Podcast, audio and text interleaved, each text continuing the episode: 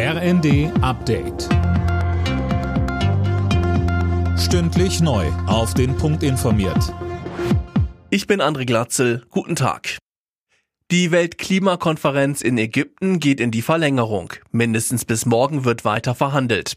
Bundesaußenministerin Baerbock sagte, es sind weiter viele Punkte offen, manche davon sind hoch umstritten. Sie warnte, diese Klimakonferenz darf keine verlorene Klimakonferenz sein. Die braucht ein Ergebnis für den internationalen Klimaschutz, denn die Lücke zum 1,5 Grad Pfad ist weiterhin viel zu groß. Und die Anstrengungen, die wir dafür brauchen, um sie zu schließen, die sind nach wie vor nicht groß genug.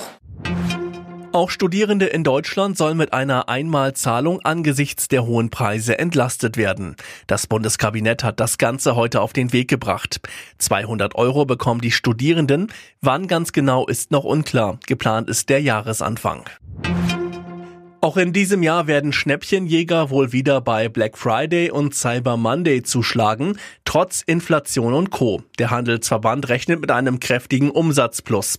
Fabian Hoffmann mit den Zahlen. 5,7 Milliarden Euro werden die Menschen hierzulande ausgeben, schätzt der HDE. Das ist ein Plus von mehr als 20 Prozent im Vergleich zum Vorjahr. Gerade jetzt, wo alles immer teurer wird, gehen viele auf Schnäppchenjagd, heißt es dort. Ein Großteil wird online oder im Handel auf die Suche nach Weihnachtsgeschenken gehen. Der Black Friday ist in einer Woche, der Cyber Monday am Montag danach. Aber schon jetzt gibt es vielerorts Angebote.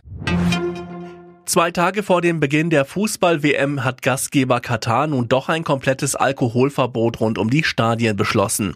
Das hat die FIFA mitgeteilt. Bisher war geplant, dass die Fans zumindest vor und nach dem Spiel Bier in bestimmten Zonen am Stadion kaufen können. Alle Nachrichten auf rnd.de